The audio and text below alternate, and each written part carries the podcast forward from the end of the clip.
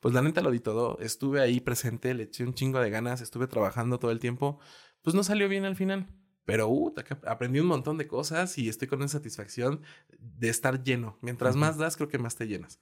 Y es eso. Si, si algo que estás haciendo no lo amas, no te late, no es el lugar para ti. Ok. Definitivamente, busca algo en donde puedas amar eso y darlo todo.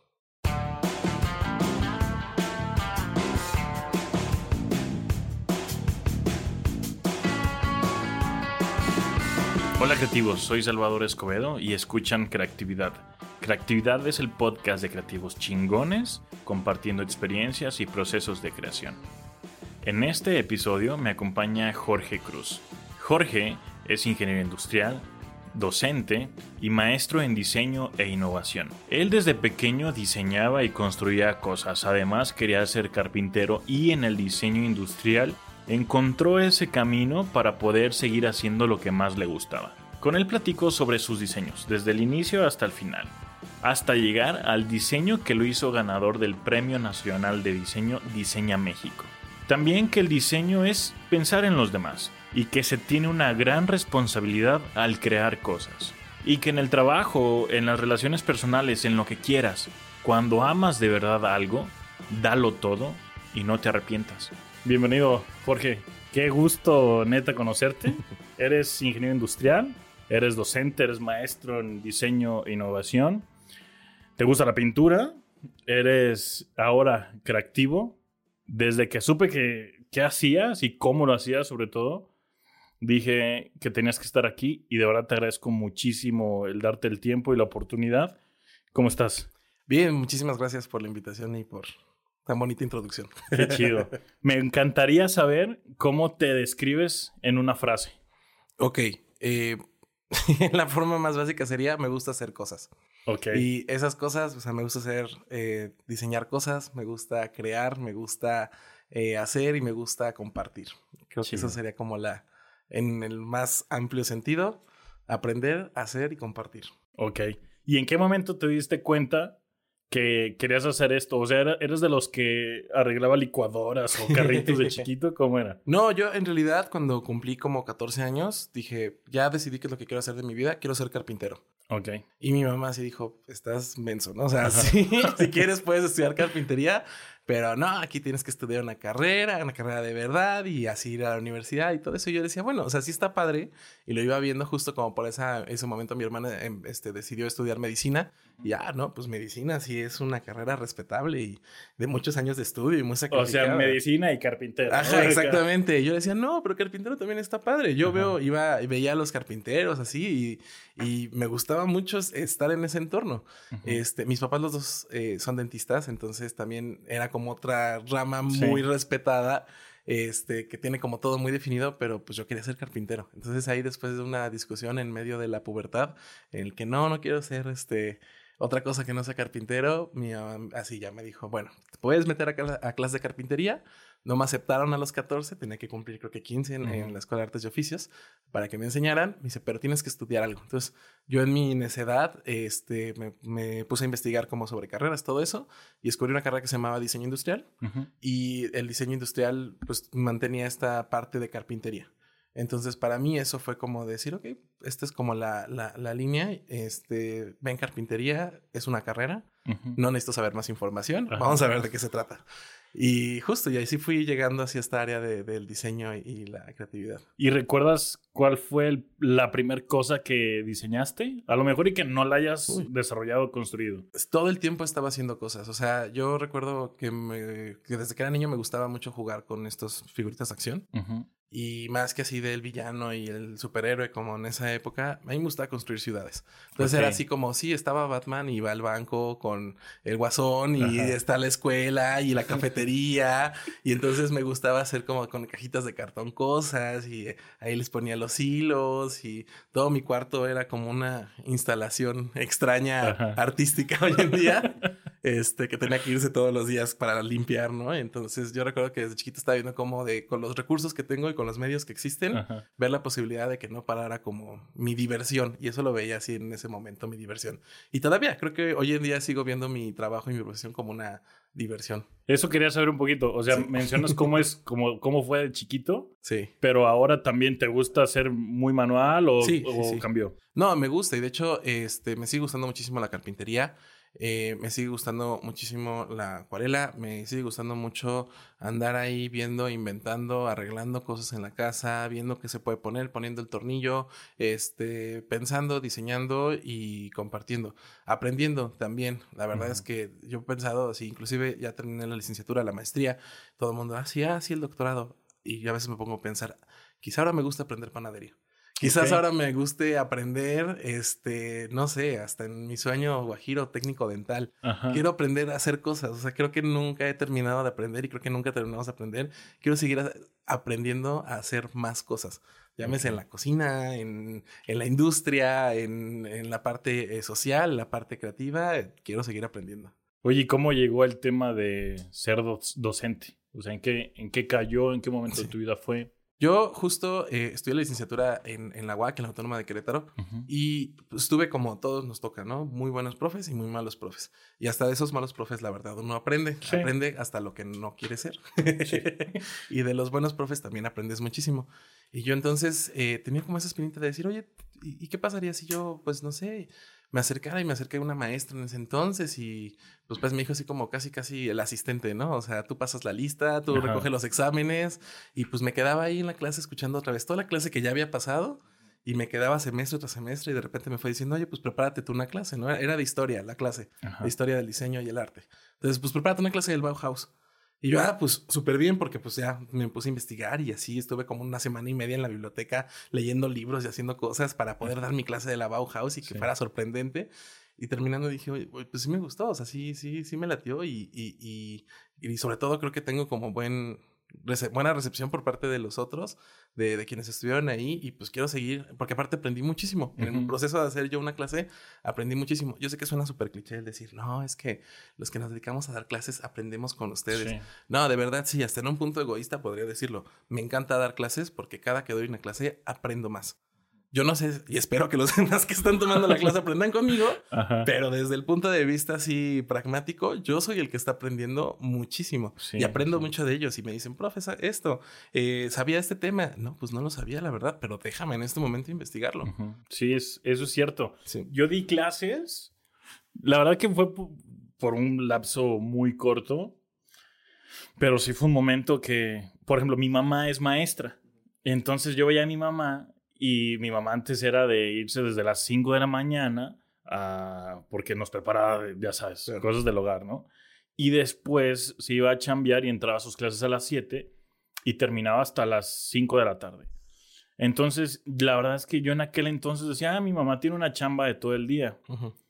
Y mientras iba creciendo, y ya ves esa como brecha generacional de que los docentes o en las escuelas empezaron como a implementar tecnología, como que toda su base de datos y eh, lo que sus formatos y demás ya era a computadora.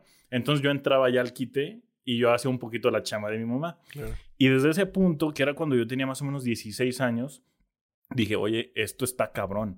O sea, de verdad, no, no es nada más llegar y, ah, miren, chicos, este, eh, Pancho Villa nació en tal año y se acabó. O sea, era terminar de ahí, regresar a tu cubículo y demás y seguirle chambeando a lo mejor lo del día siguiente o lo de una semana o, lo del examen, ¿no? Ahí me di cuenta del valor de, de, la docencia y que es justo lo que, lo que dices y lo con lo que iniciaste. El aprender y el, y el compartir, ¿no? Siempre es fundamental. Y creo que uno nota mucho a sus profes cuando no les gusta lo que hacen. Sí, sí, sí. Y esa es como la diferencia. Cuando un profe, porque puede ser así un mega fregón en su trabajo y así de, ay, no, reconocidísimo a nivel internacional en su área, pero por alguna razón te toca que es pésimo profe. Sí, sí, sí. Es porque no se siente a gusto compartiendo, a lo mejor no se siente a gusto haciendo toda esa otra chamba súper complicada y administrativa, andar calificando, preparando la clase y todo eso, sí, la verdad sí está de huevo a veces. Pero quien no disfruta todo el, el contexto completo no es buen profe. Sí, sí, sí. Entonces yo siempre lo tomé como de, pues no va a ser mi función principal, o sea, tengo un trabajo y tengo otro tipo de ingresos y me voy a dedicar a ser profe, pero por hobby, o sea, porque en verdad va a ser mi hobby, es mi siguiente área de la que quiero aprender. Ok. Quiero aprender a dar clases y eh, eh, poder compartir. O sea, y mi sueño era decir, bueno, si aprendo desde, no sé, o sea, cómo arreglar una licuadora efectivamente, a cómo eh, hacer, hablar sobre teorías de sustentabilidad, lo que sea el tema, lo quiero compartir porque seguramente ahí voy a aprender más también. Ok. ¿Y sí? Me interesa saber un poquito si en algún punto de tu vida te llegó un momento en el que se te ocurrió algo tan simple que tú decías, no manches, ¿por qué a nadie se le había ocurrido? ¿O por qué nadie había visto que se podía hacer esto? ¿Te, ¿Alguna vez te pasó? Sí, sí, sí, siempre. y sobre todo en la carrera uno... Eh, cuando está estudiando, pues empieza a enfocar mucho como en ciertos temas y ya hasta tu cabeza sueñas con ello, vives con ello y de repente así de, ah, tengo la solución perfecta, es tan sencillo, solo poner una línea aquí y ya está todo terminado. Pero pues también siempre tuve como la ventaja, voy a llamarlo así, de que mis cuates durante la carrera este, eran súper pesimistas y me decían, o sea, todo lo que hayas pensado, hay 100 chinos atrás que ya lo hicieron hace 30 años y ya está mega implementado, entonces relájate un buen, o sea, no te pongas así, no te empiezas a elevar creyendo que ya descubriste el hilo negro de la vida. Este, y pues más bien disfruta el proceso, disfrútalo, disfrútalo y empieza a pensar y pues eso es lo que me ha ayudado. Inclusive me ha pasado de que de repente haces una idea, haces un proyecto, haces un objeto, diseñas algo y meses después te enteras que había uno similar.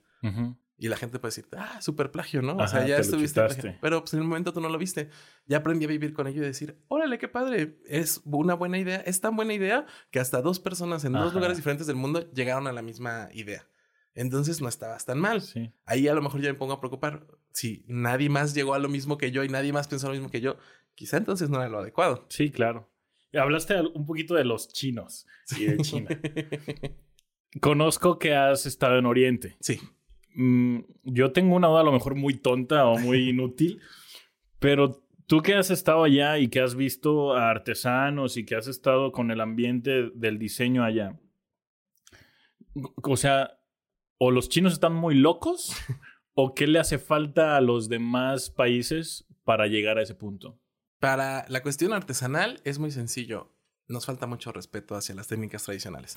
Yo estuve estudiando en Japón primero, en, el 2013, una estancia técnica en el Instituto Tecnológico de Kioto.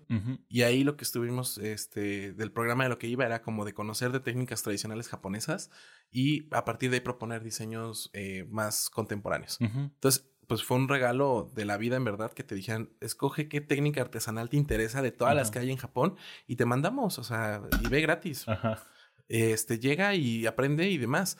Y, y, para mí fue como wow, porque llegabas a estos lugares y pues uno tiene esa concepción de lo que es un artesano y llegas allá y pues no, son unos maestros, son reconocidos, están en la talla de artistas eh, que son de la parte más alta del reconocimiento junto con los profesores allá en Japón. Y después cuando me tocó ir a China, lo mismo hay un respeto enorme hacia las tradiciones, hay un respeto enorme hacia la cultura, hay un respeto enorme a la historia y hay un respeto enorme a los artesanos porque son los que eh, juntan todas estas características. Entonces los artesanos viven muy bien allá y tienen esa capacidad de poder replicar ese conocimiento porque más gente está interesada.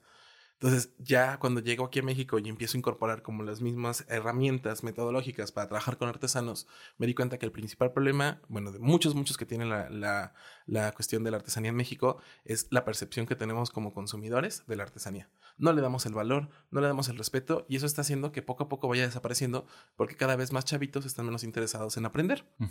Entonces, creo yo que sería como la, la característica principal. Hay un respeto hacia todo eso que a nosotros nos falta que sabemos nosotros que la artesanía pues es algo bien padre, pero el regateo y el decir, ay, no, pues yo conozco a alguien más en otro pueblito que me lo puede dar más barato, o este, le está, o sea, no somos conscientes como de todo el proceso alrededor, de darnos cuenta como del proceso que implica todo esto.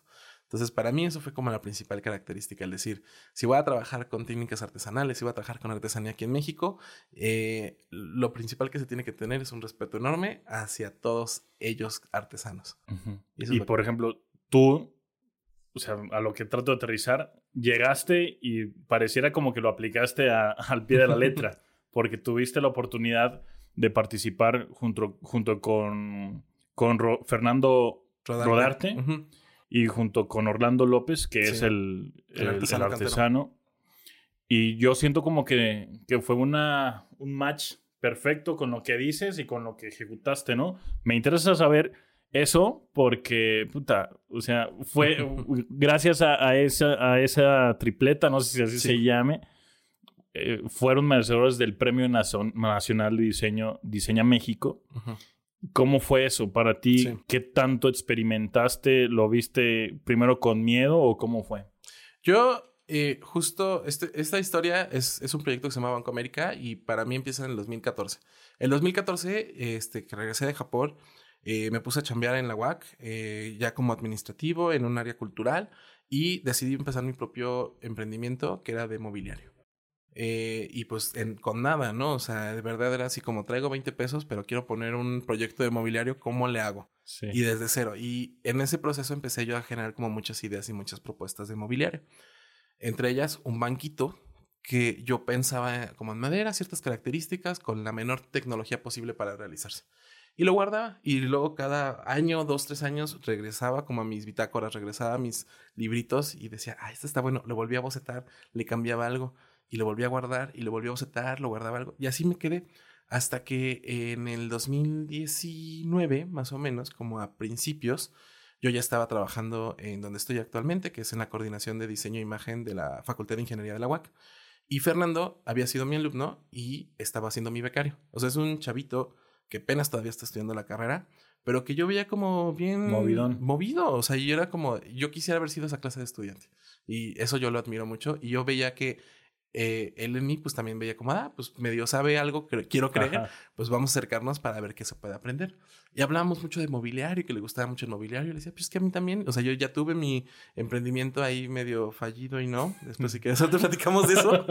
este, pero me gusta mucho el mobiliario y estoy trabajando paralelamente con artesanos canteros eh, en la comunidad escolásticas. Entonces, y tengo una idea de mobiliario, mira, pues no sé, ¿qué te parece si te paso este boceto que tengo? Así, eh, se lo volví a dibujar casi casi. Y sabes qué es lo que quieras. O sea, con él, si, si, lo quieres conservar, y vemos, propongamos algo. Se viene por ahí este, un evento, entonces estaría padre participar.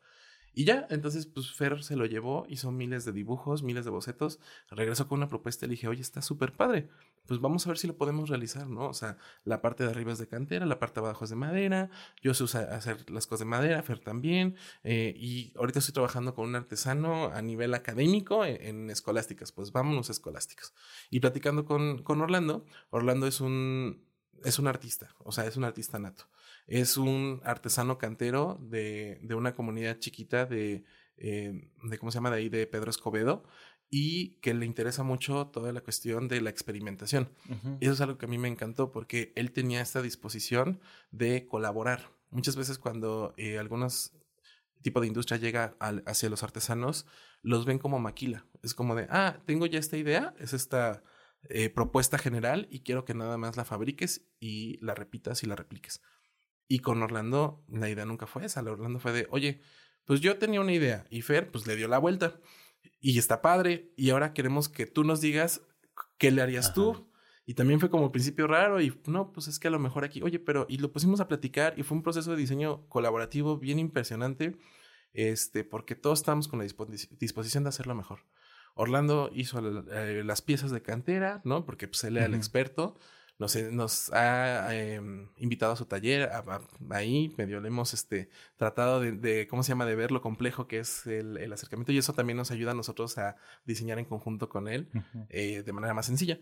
Y pues se hizo ahí una simbiosis bien padre, ¿no? O sea, en donde cada quien estaba eh, proponiendo en donde sabíamos que los tres éramos como autores de algo y, y, de algo padre, y pues ya lo metimos al premio y resultó ganador, pero de verdad no teníamos ninguna intención de, de ganarlo ahora sí nos llega así como la invitación de, ay, están como finalistas del premio.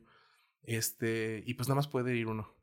Y fue de, no, pues no, o sea, vamos los tres. o sea, no me importa, eso es una cuestión de los tres porque los tres tienen, tienen tenemos el mismo peso. O sea, tanto Fer, que en este caso era becario estudiante, como Orlando, que es el artesano experto, para mí están más allá del nivel que muchas personas en el área sí he visto así como de yo lo diseñé, yo lo hice todo, yo lo pulí, lo corté, lo presenté, está mi nombre. Hay un par de personas ahí que me echaban la mano, pero yo soy el mero mero. Y dije, nada, o sea, esto es colaborativo, esto es de los tres. Y justo así sucedió. Y de repente, una idea que yo tenía guardada desde hace años, el cómo se fue transformando hasta llegar a algo que está súper. y que todavía no termina de evolucionar, porque ahorita ya el, el, premio lo ganamos en, en el 19 y eh, hicimos como un remix ahí para el año pasado y ahorita estamos haciendo una línea completa de proyectos eh, a partir de esa propuesta y de esa idea y estamos creo que los tres muy encantados y fascinados y ya pensando en una producción para una comercialización en grande. Y justo eso quería saber, decías que lo tenías desde hace mucho tiempo, pero ¿cómo fregados dices o, puede, o te llega la chispa de esto a lo mejor sí queda o esto a lo mejor sí funciona? Porque supongo que has pensado infinidad de cosas y, has dibujado un chingo, pero ¿tienes algún feeling como para decir, ah, este sí me mueve poquito o, no? Mira, me encantaría decir que el proceso creativo es esta onda donde las hadas del... llegan y te iluminan y eres una persona tocada por los dioses para tener una idea soy caótico. O sea, yo sí soy en una mesa con los eh, la computadora con la música acá, la torta a lo mejor a un lado, los, los lápices y el cenicero atrás y las tazas de café acumulándose y de esto no me gusta, esto está padre. Y cada que de repente uno se bloquea y lo que pongo a hacer cuando me bloqueo es empezar a buscar cómo más lo resolvieron otras personas, inspirarme de otras personas y no solamente del tema. Si quiero hacer una silla, no me pongo solo a buscar sillas, me pongo a buscar cuestiones de de todo, ¿no? O sea, de arquitectura, de arte, de panadería, de repostería. O sea, por justo lo que platicas eh, siempre tú en, en, tus podcasts, como de todas estas áreas creativas que te pueden aportar algo. Lo mismo pasa, porque inspiración es inspiración de donde venga. Miras a tu entorno, volteas alrededor. Me encantaría decir que es como, ah, claro, todo el tiempo estoy pensando en propuestas para mejorar. Pero no, es un proceso caótico. De repente me frustro, de repente mando todo al diablo, de repente es así como de, hoy sí tengo como muchas ganas de resolver algo. Este, y ya aprendí a vivir también con ello y hacer las pases, porque pues uno ve cuando es joven, cuando es estudiante, y dices, quiero ser así, en una mega oficina padrísima, con plantas y una vista a los rascacielos, este, y solo diseñar para vivir, pero no, es un proceso bien caótico, tus, donde vienen tus cuates, te comentan algo, se te queda la idea en la cabeza, lo tratas de trasladar a otras cosas. Yo ya veo con eso y, aprendí a vivir con, con ese caos que al final trae justamente esas satisfacciones. Y decías que tomabas como referencias de otros. Siempre. ¿Cómo le haces para no caer como en una especie como de copia? Porque la verdad es que hay un chingo de información, un chingo de, imágenes.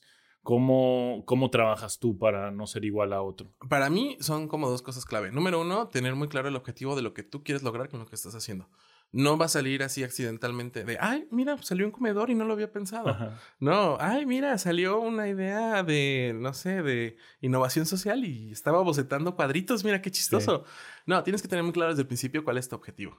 Y número dos, tratar de analizar como lo que ves y lo que te inspira, no como un todo, sino como por sus partes. Por ejemplo, ahorita estoy sentado aquí platicando contigo y desde que llegué me he quedado viendo esta perilla que tiene tu micrófono para poderse ajustar y estoy pensando, esto a lo mejor podría ser un elemento que podría yo después incorporar a otro tipo de mobiliario, como funcionan un poco las prensas de los eh, bancos de trabajo de madera, y eso a lo mejor lo podría yo incorporar a la manera en la que puedo quitar y poner las patas de una silla para las personas que tienen poco espacio reducido y que necesitan sacar muebles de repente. Ok. Entonces, en vez de ver como la estructura del micrófono en su totalidad, a lo mejor solo me enfoco como en ciertas características y es, veces hacer un proceso como de un remix. Así bien raro, ¿no? Me agarras de todo, así esos remixes rarísimos de cinco canciones diferentes. Pues algo así también creo que funciona. Y si no funciona una de esas partes, no hay bronca, la quitas, la guardas. Y en mi caso, les puedo decir, puedes guardar una idea seis años y no pasa nada. Después se puede volver un proyecto padrísimo que te trae un montón de satisfacción. Como a ti, ¿no? O sea, tardaste varios años en, en no, en desarrollarla, no, tantos pero estaba ahí en un cajón. Sí, exacto. Y, no pasa nada, ¿no? O sea, no pasa nada si no, no era el momento, eso me queda claro. a lo mejor hasta nos podemos poner místicos y religiosos y las cosas a su momento. Simplemente ahora pienso, no era el momento. Simplemente hace seis años estaba la idea, pero no era el momento. Y muy, qué tantas cosas más vamos guardando todos que solemos creer que puede ser una buena idea, pero como no tenemos la manera de ejecutarlo en el momento, decimos, no, es una pésima idea y, solitos nos echamos encima eso. ¿Y tú crees que existe la originalidad ¿O solo tú que has ido a, a, a Oriente o sea, solo es como atraerse las ideas de allá y aplicarlas regionalmente o cómo funciona? No, porque justo me pasó que yo llegué allá y sobre todo en Japón y era como, ¡Ah! México, mexicano, wow, su cultura nos inspira. ¿No te decían el chicharito o algo? No, no, no, no, nos decían la comida y nos decían eh, los colores y nos decían como de, es que debe ser maravilloso estar rodeado de cultura todo el tiempo. No manches. Y es como, o sea, ¿a quién les pasa igual? Están rodeados de cosas increíbles todo el tiempo, pero pues justo no estamos conscientes de eso. Entonces yo creo que en realidad no es que ya todo haya sido inventado y nomás estemos haciendo ahí el recochineo del recochineo. Yo creo que justo y parte de la innovación viene con eso. No es inventar el lo negro, no vamos a volver a inventar la rueda. A lo mejor habrá oportunidades en la vida en la que pocos podrán reinventar, pero si nos martirizamos pensando que tenemos que reinventar la, la rueda, o nada, ya valió. O sea, yo sí soy, este, ¿cómo se llama? Creyente de que, pues, si es incorporar elementos y que no se habían incorporado antes, o inclusive si ya se incorporaron, pero lo que estás presentando es una propuesta mejor, ya estás hablando de innovación, ya estás hablando de diseño, ya estás hablando de propuestas, ya estás creando algo diferente. Ok. Quisiera saber cómo es cuando empiezas a crear. Supongo que empiezas en tu mente pero ¿cómo es ese? Paso número uno, te llega a la mente, dos, empiezas a bocetar, agarras algo de madera, ¿cómo es? Yo eh, creo que eh, me funciona a mí de manera muy colectiva. Okay. Lo que más disfruto es estar rodeado de personas que me inspiren.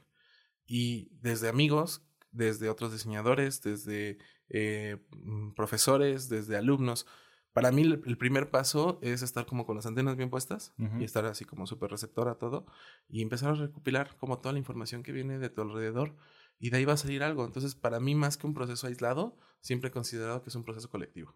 Yo soy la típica persona que cuando está trabajando en algo se lo va enseñando a sus amigos. ¿Cómo lo ves?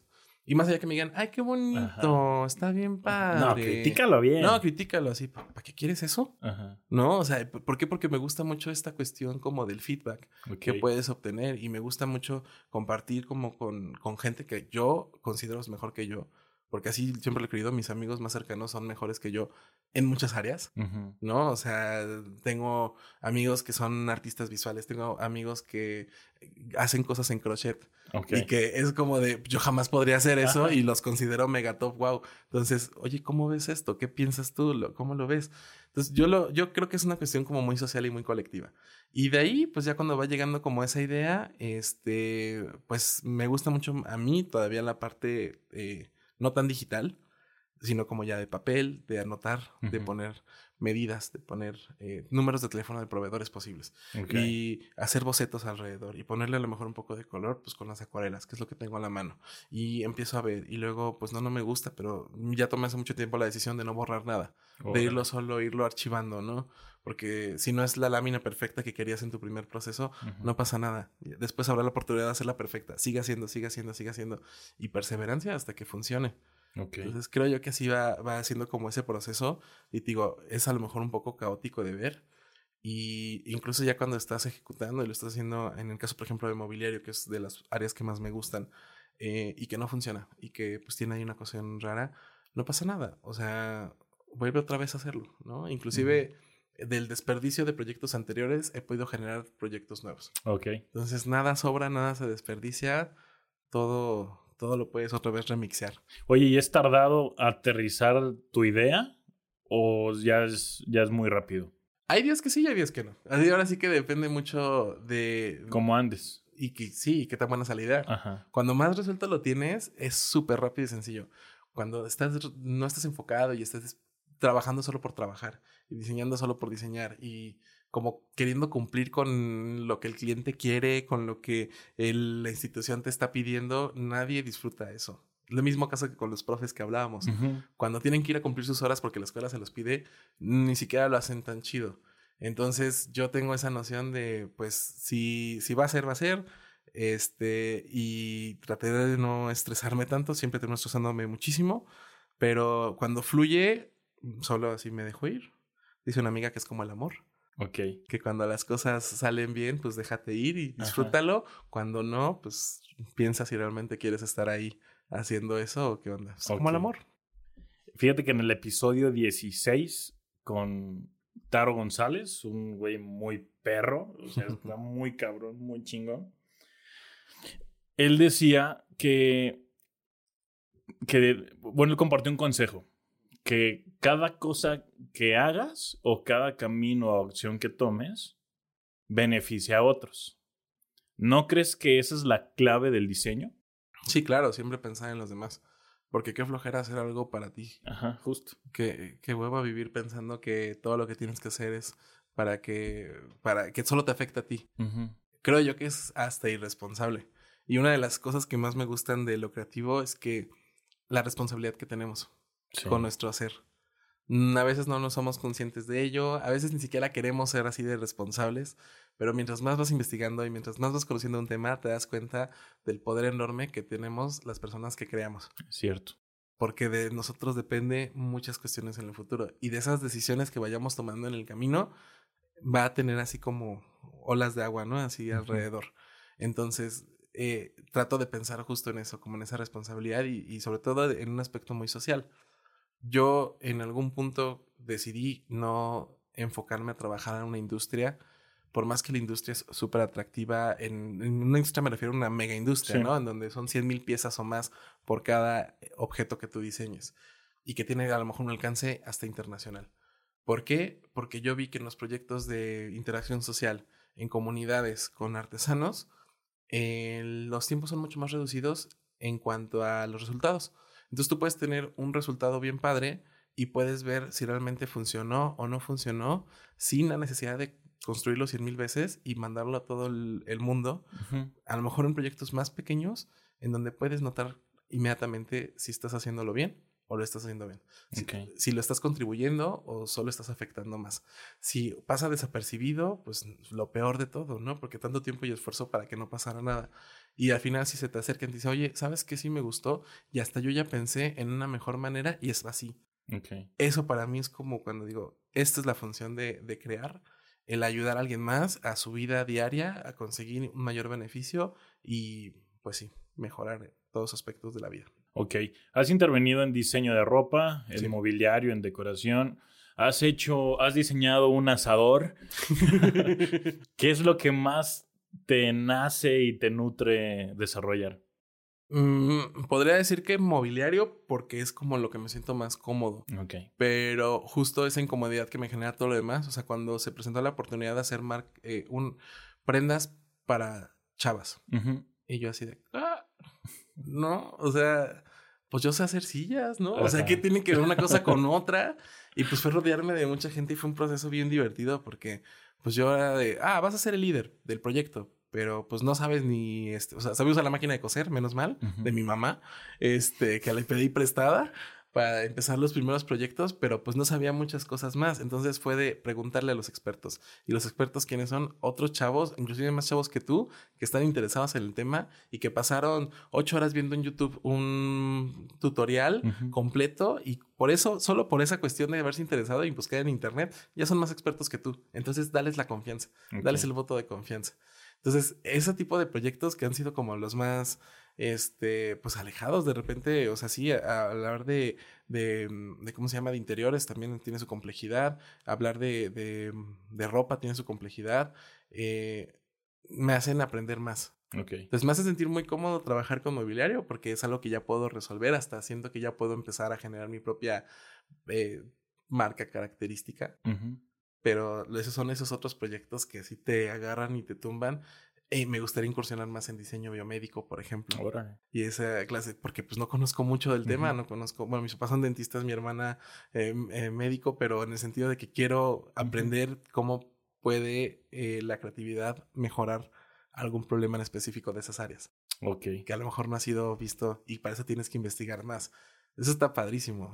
Y, no sé, sí lo estoy viendo, en verdad, y a lo mejor suena chiste. Quiero aprender más pastelería, repostería, porque me interesa el manejo de los materiales de la cocina, el para crear nuevas cosas. Entonces, eso está increíble, el que puedas tú maniobrar con más allá de la madera y el metal. Bueno, también ahora eres maestro del fondant. Sería buenísimo eso.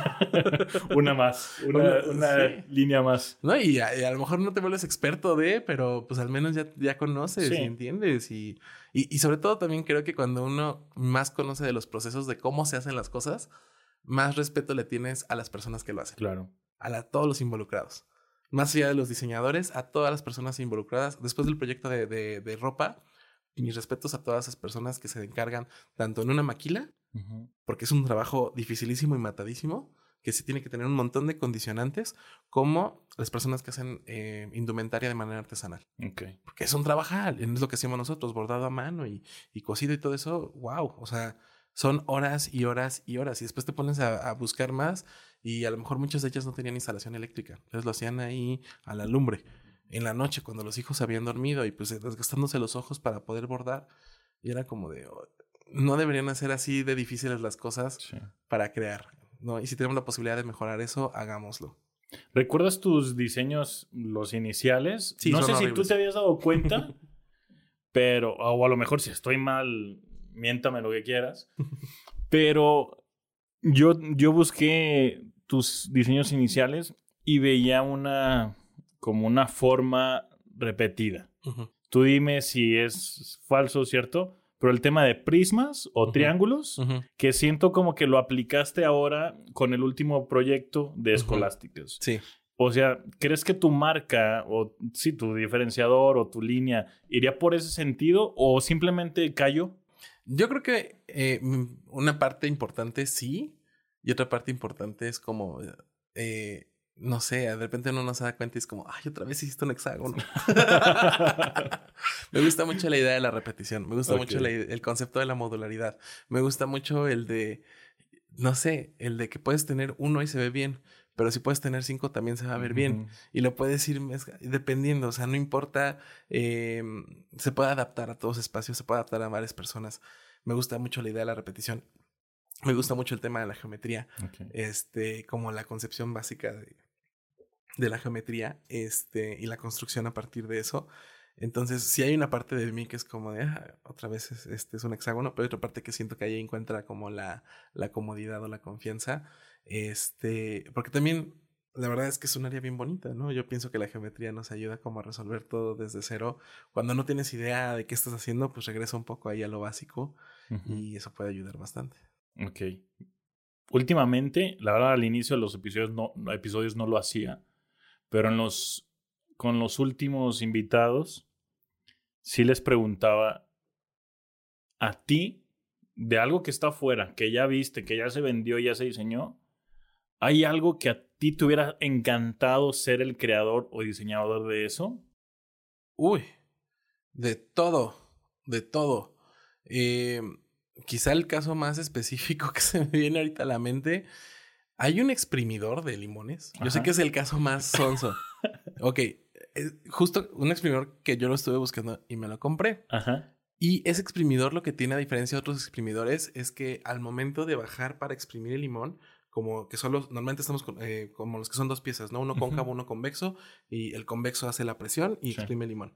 Este otro tiene como una especie de plataforma que mientras más vas bajando, como que va eh, empujando, pero no como en pico, sino como en plataforma, en, planito, y haces un, con la palanca, pero como que haces el doble de fuerza al agregar una pieza más. Este es un exprimidor, eh, lo, lo, venden ahí creo que en Williams Sonoma ya comercial y todo, pero este, yo en cuanto lo vi dije, ¿cómo no se me ocurrió antes? ¿Por qué no pude haberle puesto yo una pieza extra, una plaquita de metal ahí, el exprimidor?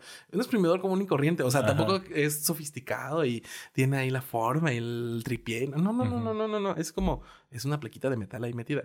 Y es eso, es ese pequeño elemento que tiene ahí puesto, ayuda a hacer una función como de manera mucho más sencilla y soy el más feliz cada que corto un limón y lo exprimo. Es como, sí, claro, tengo yo la manera, las herramientas más adecuadas para hacerlo. Tráiganme todos los plantillos de limones. Exacto. Yo me encargaré de exprimir todo lo que sea necesario. Qué chido. Pero sí, y hay muchos ejemplos más. Me encanta mucho ir este, a ver cosas a los centros comerciales no comprar tanto, pero sí a ver este, muebles, a ver ropa, a ver todo. Y me quedo viendo ahí los detalles. me gusta mucho ir a ver eh, tiendas especializadas de temas que ni conozco y a ver piezas. Digo, sigo fascinado con la pieza de tu micrófono. Si quieres te lo regalamos. Muchas gracias. Nada más cuando hagas tu diseño, pues ahí nos tagueas.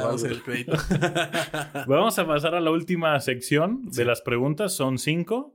y te pido que sea lo primero que se te ocurra. Si necesitas que hagamos una pausa, no hay bronca. Pero eh, así lo vamos a hacer. Va. ¿Qué es, ¿Qué es lo que haces cuando no se te ocurren ideas? Mm, relajarme, Ok. ver películas, buscar otras cosas, eh, ponerme a pintar. Eh, cuando no se te ocurren cosas es porque tu cerebro está lleno de cosas, como la computadora. mata, com- mata programas, mata Ajá. procesos y ya regresar a toda la normalidad a fluir. Ok. ¿Hay algo que te hubiera gustado ser diferente a lo que haces hoy? Eh, sí, muchas cosas. Me hubiera gustado ser antropólogo, y me hubiera gustado ser chef y me hubiera gustado ser carpintero ya de verdad. Ok. ¿A quién admiras, Jorge? Admiro, admiro mucho a mis abuelos y a mis papás. Yo sé que es súper cliché, porque veo todas sus historias de todo lo que les tocó vivir y salir adelante. Y admiro a todas estas personas que, con todas las adversidades que tienen, hacen lo mejor que pueden para darle lo mejor a sus queri- seres queridos. Ok. ¿Cuál consideras que ha sido tu mayor error o fracaso? Uy, muchos, todos. Em, pensar que eh, todos estamos en el mismo plano cuando hacemos eh, las cosas. Quizás eso fue como mi mayor error. Cuando tuve mi proyecto de mobiliario eh, experimental, eh, me junté con varias personas más. Y lo que tronó todo fue que yo terminé haciendo mucho, o creí que ya estaba haciendo mucho más que los demás. Entonces, el haber pensado que todos estábamos como en el mismo entendimiento sin haber hablado, eso creo que fue como mi mayor error. El falta de comunicación, el no saber decir que no, todo eso. Ok. No sé si para ti fue error, pero lo mencionaste hace un ratito, el tema del emprendimiento que, que Sí. tuviste. ¿Me quieres platicar cómo Sí. fue y Sí, dónde sí, terminó?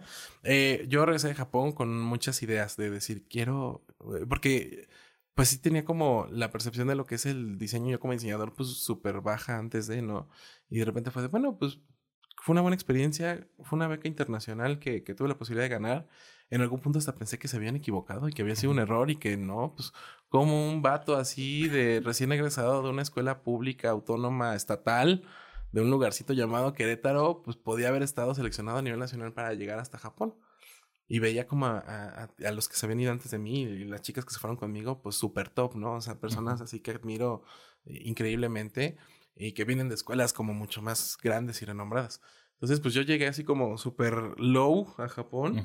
Y en el proceso dije, no, pues si llegué aquí es por algo, pues quiero regresar con ganas de regresar eso y hacer en Querétaro cosas. Entonces, ya estando en Querétaro, este, de vuelta, dije, quiero empezar un proyecto de mobiliario, que es lo que siempre me ha gustado. Eh, le hablé a mi mejor amigo y le dije, pues quiero hacer esto. Y me dijo, va, yo jalo. Y se fue juntando como más banda alrededor, así de, oye, pues te- estamos escuchando que quieren poner su propio negocio, pues queremos aportar. Y pues eran cuates y, y amigas y este, y pues, o, o con capital y, y no queremos este, eh, involucrarnos en la parte de diseño, esa es tuya, pero pues apoyamos con capital. Y pues yo en ese momento mis papás pues nunca, la verdad, han tenido como el recurso como para decir, ah, ¿quieres poner un negocio? Toma, Sí. 300 mil pesos, o sea, sin bronca. No, o sea, mis papás me dieron la bendición ahí nomás de suerte. Con Este, tu rosario y Sí, ya. ya. y así de, necesitas algo, llévate el fabuloso de la casa para limpiar, es lo más que te podemos dar. Y está bien, y lo agradezco, porque tampoco es un lugar tener que facilitarme todo eso. Este, pero pues era como no tengo nada, entonces bueno, hasta de- desde pedir una tarjeta de crédito para empezar a comprar la maquinaria a meses sin intereses y buscar ahí las ventas especiales y todo eso. Entonces fue creciendo y los primeros años pues fue súper padre porque me sentía yo como en un entorno padrísimo. Iba todos los días saliendo de mi trabajo de las 4 de la tarde a las 10 de la noche a trabajar por gusto. Iba sábados 7, 8 de la mañana y domingo 7, 8 de la mañana a estar todo el día por gusto generando propuestas y estos cuates pues me ayudaban a buscar clientes y demás. Pero de repente empezó a ser como esta onda en el que todo el mundo empezaba a tener una expectativa diferente de lo que iba a ser este emprendimiento. Ok.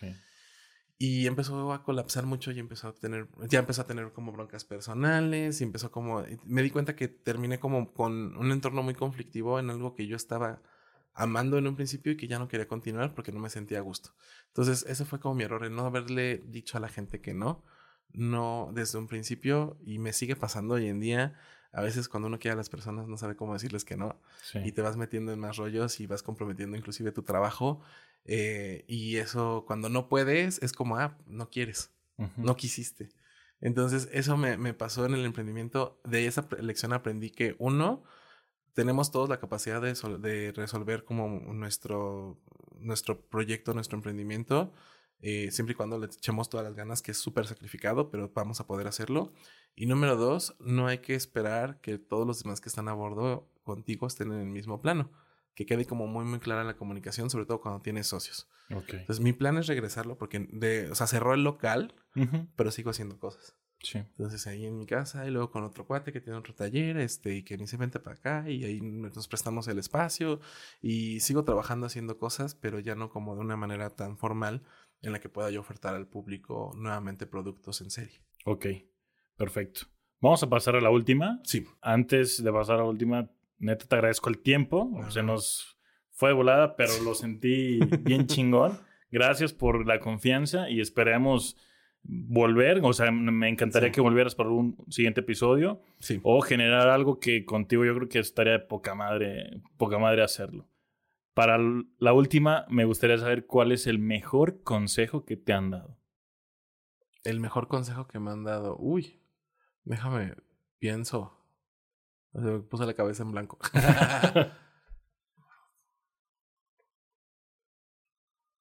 mm, el mejor consejo yo creo que me han dado es que cuando uno ama algo, lo puedes dar todo y nunca te vas a arrepentir. Y eso aplica a la vida personal, al, al ¿cómo se llama? Al trabajo, a todo. Cuando amas algo, no, te cuesta nada de trabajo entregarlo todo. Si al final todo termina mal, es como el amor, insisto. pues no importa, te quedas con satisfacción de que al menos de tu parte lo diste todo. Y es lo mismo que pasa yo creo que en, en, en cualquier trabajo. El decir, ah, bueno, es que la verdad nunca enseñé mi potencial ahí, nunca di todo, nunca me quedé las horas extra, este, y a lo mejor eso hizo que tornara todo. Creo que ese arrepentimiento sería peor que decir, pues la neta lo di todo, estuve ahí presente, le eché un chingo de ganas, estuve trabajando todo el tiempo, pues no salió bien al final. Pero uh, aprendí un montón de cosas y estoy con esa satisfacción de estar lleno. Mientras más das, creo que más te llenas. Y es eso. Si si algo que estás haciendo no lo amas, no te late, no es el lugar para ti. Ok. Definitivamente busca algo en donde puedas amar eso y darlo todo. Este fue el episodio con Jorge Cruz. Espero les haya encantado. Y apóyame compartiendo este contenido a muchos creativos más para que les beneficie y sobre todo que les inspire. Gracias a todos los que nos escuchan desde la plataforma de Spotify y recuerda que en mis redes sociales, en Facebook y en Instagram la encuentras como Salvador Escobedo, puedes encontrar más contenido de este podcast. Yo soy Salvador Escobedo, muchísimas gracias por escuchar y a crear.